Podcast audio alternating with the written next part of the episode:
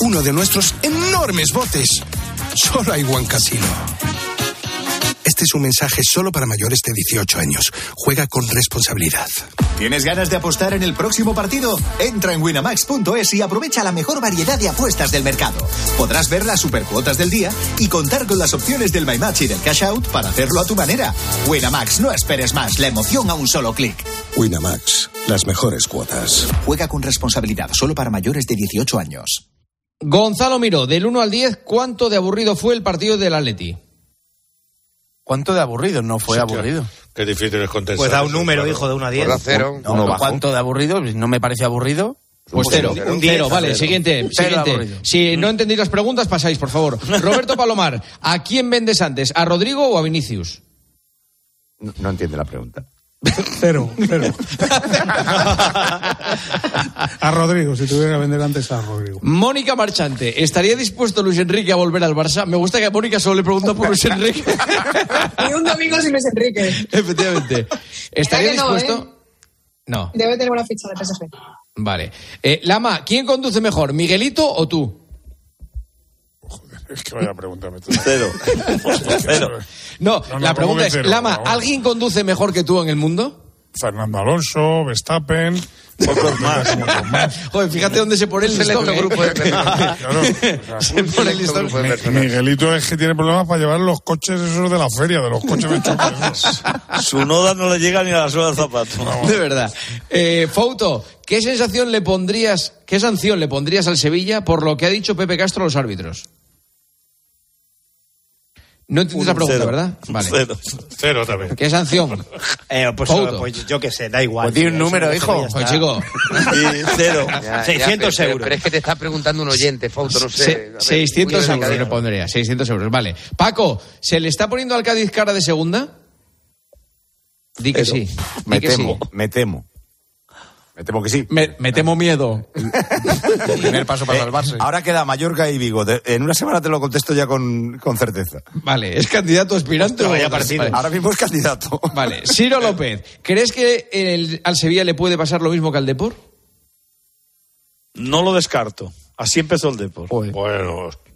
Al, Albelda, ¿es Unai Emery el mejor entrenador español más infravalorado en la actualidad? Yo creo que está valorado. A mí me parece un gran entrenador y que está valorado bastante bien. Oye, va cuarto, ¿no? Ha ganado el Tottenham. Oye, Cuar- Bueno, sí, sí. Con los mismos puntos que el Liverpool. A uno del City y a dos del Arsenal. Es la repera lo que está. Muy bueno, Unai. Remontando. Unai es muy bueno. Muy bueno. Rico, ¿le llegará la cesta de Navidad a Xavi? No lo sé. No sabemos si habrá cesta de Navidad. cero, no- cero también. Cero. Me gusta que todos respondan con números. Santi, si fueras Ancelotti, ¿volverías a sentar a Lunin? Oh, también. Un número. Un 10. Ne- Necesito tiempo para pensarlo, así que de momento cero también. Vale, pues macho, de verdad, esto que es. Pues, No, y no, el y yo te lo digo con el corazón que tengo un cero ahora mismo en el, en el pensamiento. A ver, Joseba, donde quiera que estés, esta pregunta es para ti, Joseba. ¿Cuál es el tope de la Real Sociedad para esta temporada? Pues eh, cero. Vale. Oye, compañeros, muchísimas gracias por todo, ¿eh? Ha sido un, ha sido un placer. No os calentéis. Venga, un abrazo. un hasta abrazo, luego. chao. Adiós, adiós. Señoras, señores, hasta aquí tiempo de juego. Mañana volvemos once y media en el partidazo. Tenemos a las nueve tiempo de juego con el Athletic, o mejor dicho, con el Girona Athletic. Y después, pues hacemos el partidazo. Así que tenemos una semana grande por delante. Disfruten, que nunca nos falte la radio. Adiós, buenas noches. Juanma Castaño. Tiempo de juego. Cope. Estar informado.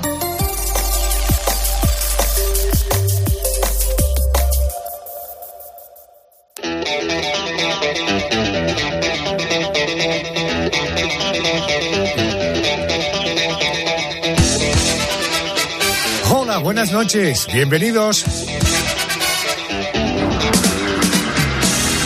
Esto es la noche de Arjona. Arrancamos una semana que concluirá con el mes de noviembre y arrancaremos la siguiente en diciembre. Del 27 al 3 de diciembre, sé bienvenido a este tiempo de radio. En la realización, el gran Enrique Ortiz.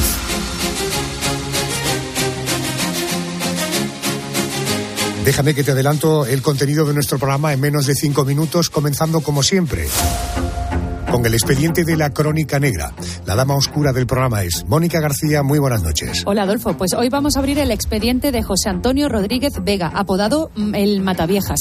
Estamos hablando de un hombre que en menos de un año, entre agosto del 87 y abril del 88, mató a 16 mujeres con edades comprendidas entre los 60 y los 93 años. Todo ocurrió en Santander. Y entre las curiosidades del caso, Adolfo, déjame que te diga que fueron periodistas del diario Montañés los que iniciaron una investigación y llegaron a la conclusión de que había un asesino en serie en Santander. Ese fue el hilo inicial. Doña Luisa, por cierto, se salvó y así lo relató en su momento. Yo no abría la puerta a nadie. Y digo yo, ¿qué es lo que trae? Y dice, que tienen que subir. Digo, he dicho que no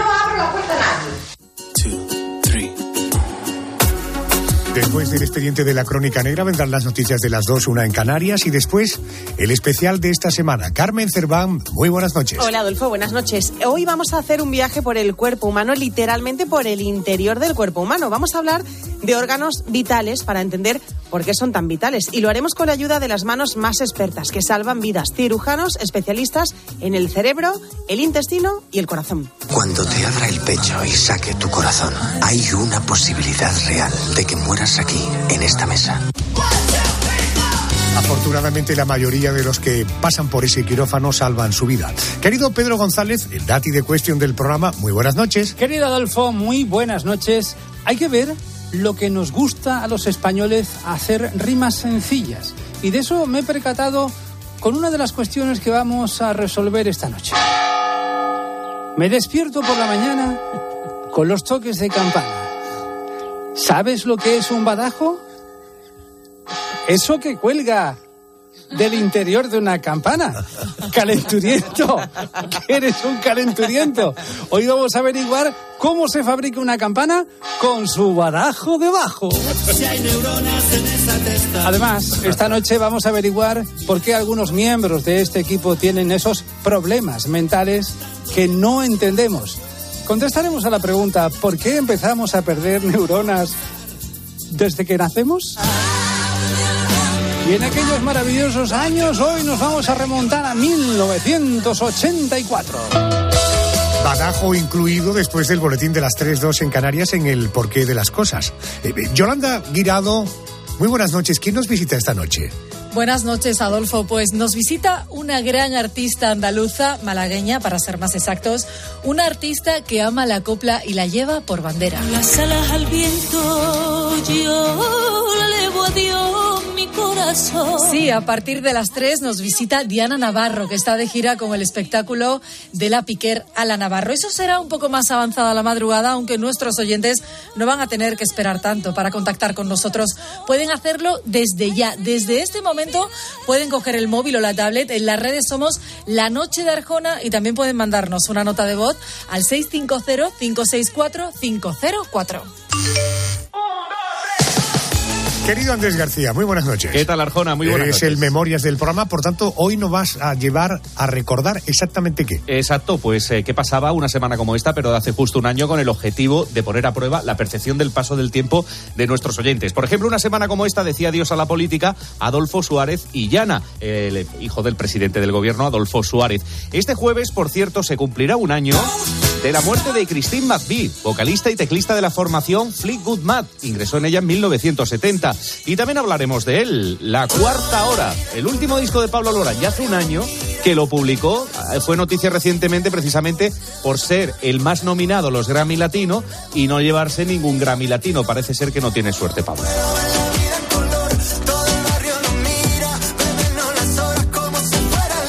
Ese año sí que parecía que se lo llevaba.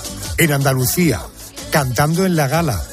La verdad que la academia ahí o los académicos no estuvieron muy acertados. Bueno, en todo caso, arrancamos, abrimos el expediente de la Crónica Negra.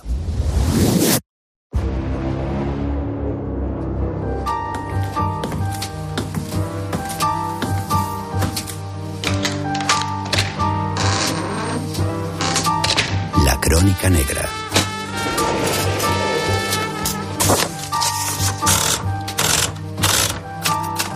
Expediente 55702. José Antonio Rodríguez Vega, el Mataviejas.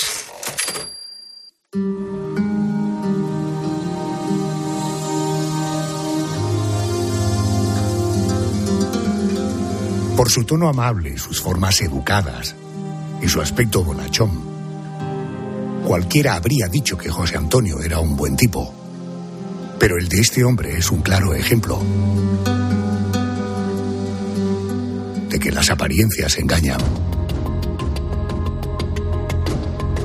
Siendo muy joven, a José Antonio Rodríguez Vega, su madre lo echó de casa por agredir a su padre enfermo e inmóvil en una cama. Aquello despertó en él un odio que volcó en otras mujeres a las que violó sin piedad. En 1978, a sus 21 años, fue detenido y enviado a prisión para cumplir una pena de 27 años, aunque apenas pasó ocho años entre rejas. Cuando recuperó la libertad, el violador se transformó en un asesino en serie. Sus víctimas siempre tenían el mismo perfil. Todas eran ancianas. Vivían solas. Antes de actuar, José Antonio estudiaba a cada una de ellas con detalle. Cuándo y dónde salían. Quiénes pasaban de visita por casa. Cuáles eran sus gustos, sus aficiones. Y entonces ponía en marcha su salvaje plan. Primero se ganaba su confianza con su falsa faceta de hombre encantador y además las visitaba para darles compañía. Cuando ellas creían haber encontrado un amigo, él pasaba a la acción. Primero violaba a aquellas mujeres en su propia casa, para después matarlas brutalmente y siempre utilizando la misma técnica. Destapaba la nariz y la boca para así provocar un fallo en los pulmones y el corazón que los forenses confundirían con una muerte natural. Nada extraño en mujeres de avanzada edad. Soledad Villar, hija de una de las víctimas. Yo desde el principio he dicho que mi madre había sido asesinada, que ellos me dijeron que no, que no, que no, que no, a pies juntos. Todos me lo negaron, los forenses, la policía, y yo dije desde el principio siempre que mi madre la habían asesinado. Entre 1987 y 1988, violó y asesinó a 16 ancianas. Un historial que los presos de la cárcel donde cumplía condena no pasaron por alto. En 2002, el asesino era asesinado.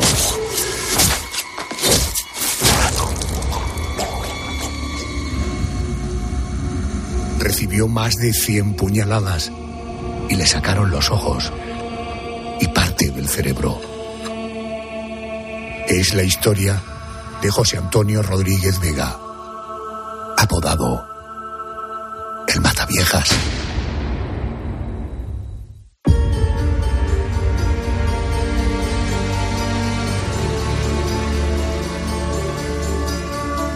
Esta noche nos adentramos en esta historia de la España más negra.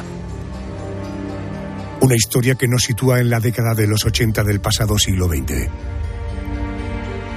La de un hombre condenado por la violación y el asesinato de 16 mujeres mayores. Al abrir este expediente, eh, quiero que me ayude Alberto Frutos, es autor del libro En la escena del crimen. Dos siglos de crónica negra en España, publica Larús. Querido Alberto, muy buenas noches y bienvenido a COPE. Buenas noches, Adolfo. Muchas gracias. Hablemos de este pájaro, José Antonio Rodríguez Vega, nace en Santander en el año 57. Contábamos que su madre lo echó de casa por agredir a su padre, que estaba enfermo, que estaba impedido. ¿Qué tuvo que ver aquel episodio de su vida y el odio hacia su madre con su trayectoria como violador y asesino de ancianas? Eh, bueno, mucho. Yo diría que todo, ¿no? Ese destierro, por así decirlo, aviva el desprecio que Rodríguez Vega eh, ya sentía hacia las mujeres. No hay que olvidar eh, su comportamiento agresivo no solo con su madre, sino también con su hermana. y digamos que abre la espita de su posterior carrera delictiva. ¿no? De algún modo él identifica a sus primeras víctimas, proyecta en ellas la imagen de su madre y se venga de ella en el cuerpo de esas mujeres a las que viola y humilla, ¿no? hasta el punto de que en un momento dado llega a decir que todos los hombres han sentido alguna vez deseos de violar a su madre. Él es detenido en el año 78, aunque la policía nunca supo determinar cuántas agresiones sexuales cometió. Fue condenado a 27 años de cárcel, pero la condena se redujo porque logró que casi todas sus víctimas le perdonasen. Entre eso y su buen comportamiento en prisión, eh, solo cumplió ocho años. Eh, él cuando fue detenido estaba casado, tenía un hijo, la mujer lo dejó nada más conocer su detención y cuando salió en libertad se volvió a casar con una mujer discapacitada mental que nunca sospechó de él, de que tenía a un marido asesino. Em, Alberto, el violador de la moto se acabó convirtiendo en el mataviejas, comete 16 asesinatos en solo un año, entre abril del 87 y 1988, como contábamos. ¿Quién fue su primera víctima? Sí, efectivamente, tremendo despliegue de odio ¿no? en un periodo tan, tan corto de tiempo. La primera víctima, el 15 de abril de 1987, fue Victoria Rodríguez Morales. Era una mujer de 61 años, fue asesinada en su domicilio en la calle San Pedro de Santander y fue curiosamente eh, la más joven de su historial, ¿no? Solo 61 años, ya que la mayoría luego posteriormente rondaría los 80 y tantos años e incluso hubo alguna que sobrepasaba los 90. Aquel verano del 87, Rodríguez Vega eh, barrió literalmente eh, Santander y, y sus alrededores. Con su furia asesina mató también a Simona Salas Menéndez, de 84, Margarita González Sánchez, de 82 y Josefina López del Anillo de 86, en apenas tres meses.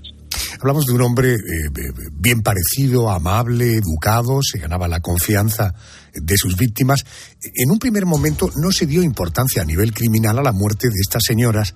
Eh, creían que se trataba de muertes naturales.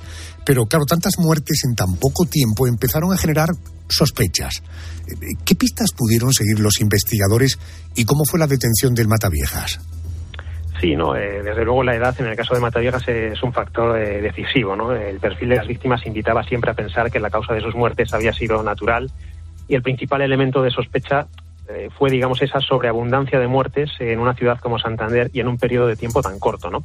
Esto fue así hasta que un trabajador del depósito de cadáveres puso en conocimiento de un periodista del diario Montañés, Maxi de la Peña, que sigue trabajando en la redacción de ese diario, que últimamente habían eh, afrontado eh, los casos de tres ancianas que aparentemente habían fallecido de muerte natural, pero en las que se habían detectado lesiones en la vagina.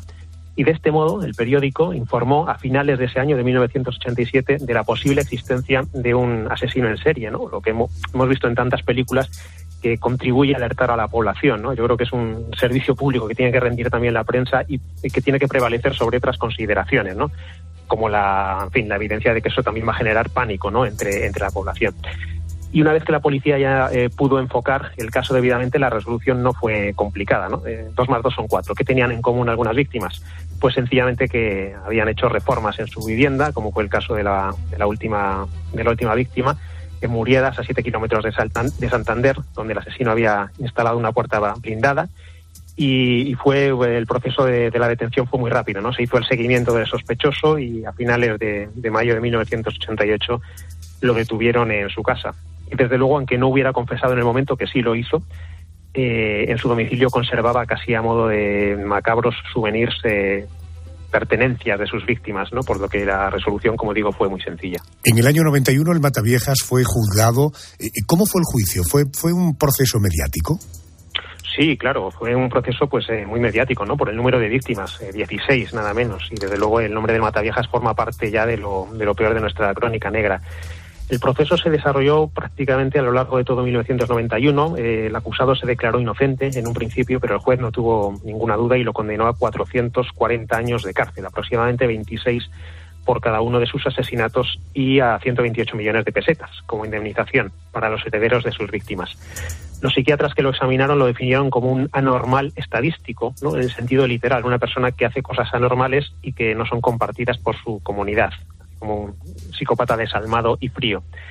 Y durante el juicio, pues eh, Rodríguez Vega, hay que decir que se mostró altivo, chulesco, eh, siempre sonriente, como si todo el dolor que hubiera causado no fuera con él y de hecho con un, con un afán de notoriedad eh, muy evidente.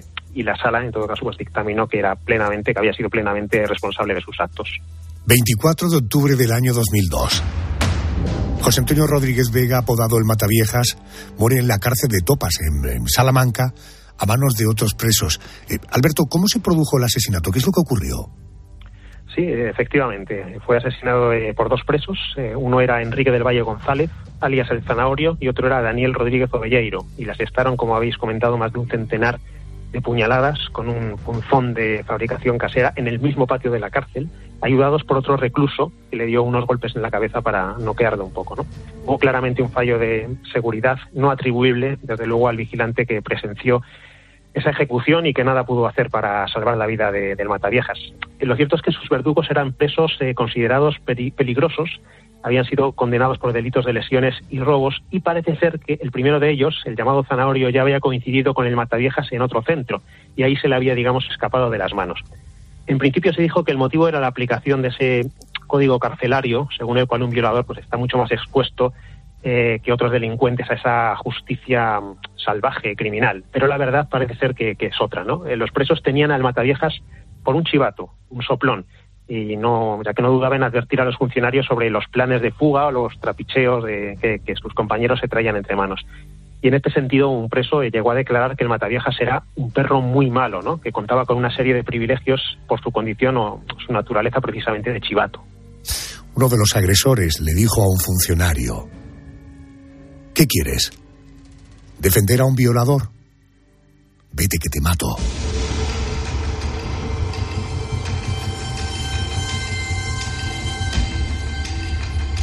Si quieres más detalles de este y otros capítulos expedientes que forman parte de la crónica negra, de la historia de la crónica negra en nuestro país, muy recomendable en la escena del crimen, dos siglos de crónica negra en España, lo publica La Luz y lo firma Alberto Frutos. Gracias por atenderme. Un abrazo, buenas noches.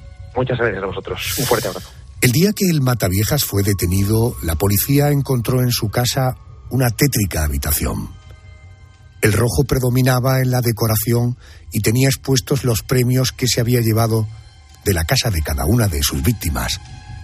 Muñecas, joyas, rosarios, piezas de porcelana, toda una colección de fetiches para recordar a Manuela, a Josefina, a Victoria, a Margarita, a Catalina, y así hasta 16 ancianas, a las que violó y asesinó.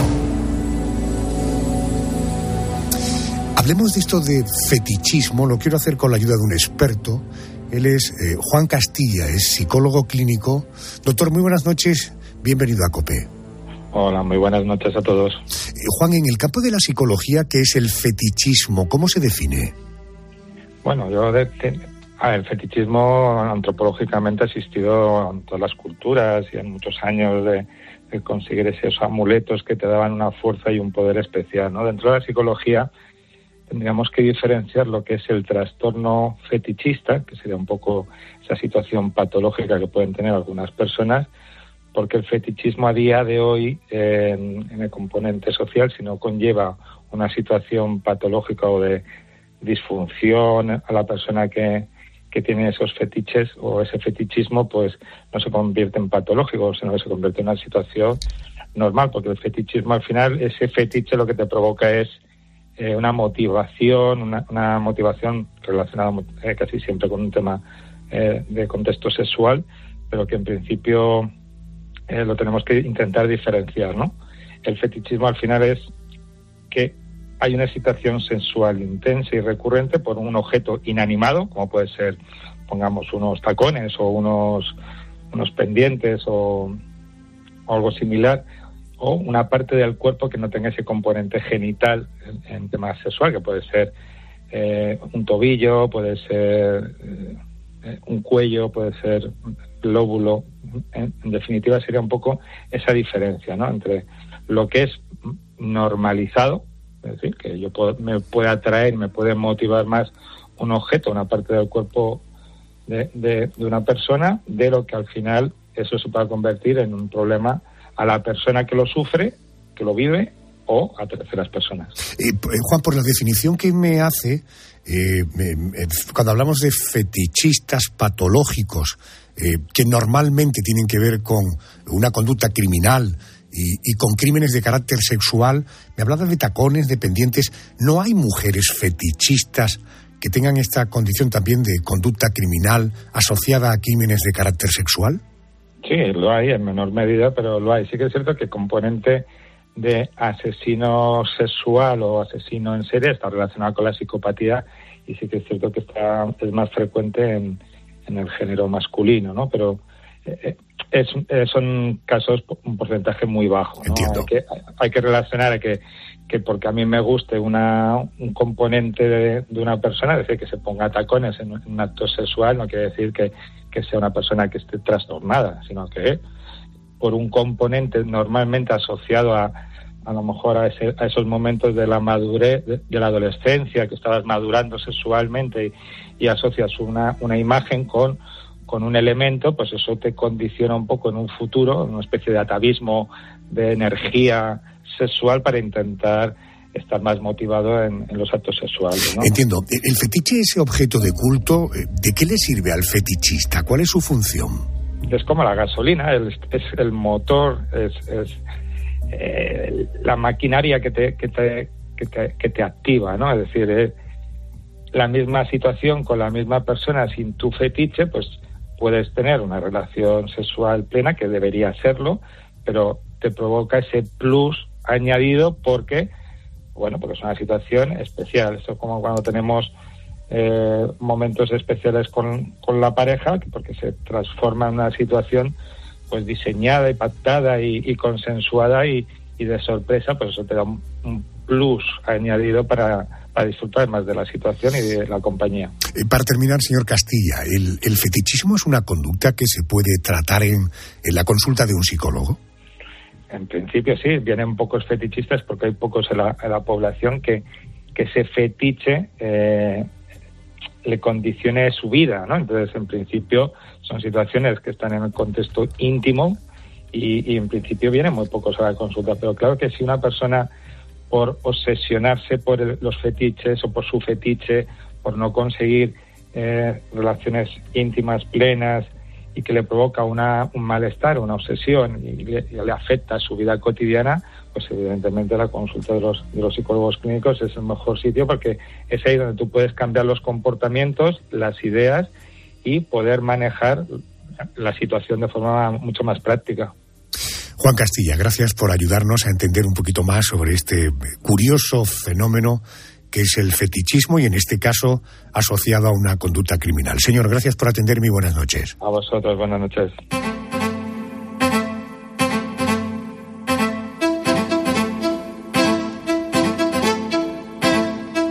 El fetichismo. Una de las perversiones ligadas al expediente de José Antonio Rodríguez Veda, conocido como el Mataviejas. Un hombre condenado por violar y asesinar a 16 ancianas a finales de la década de los 80.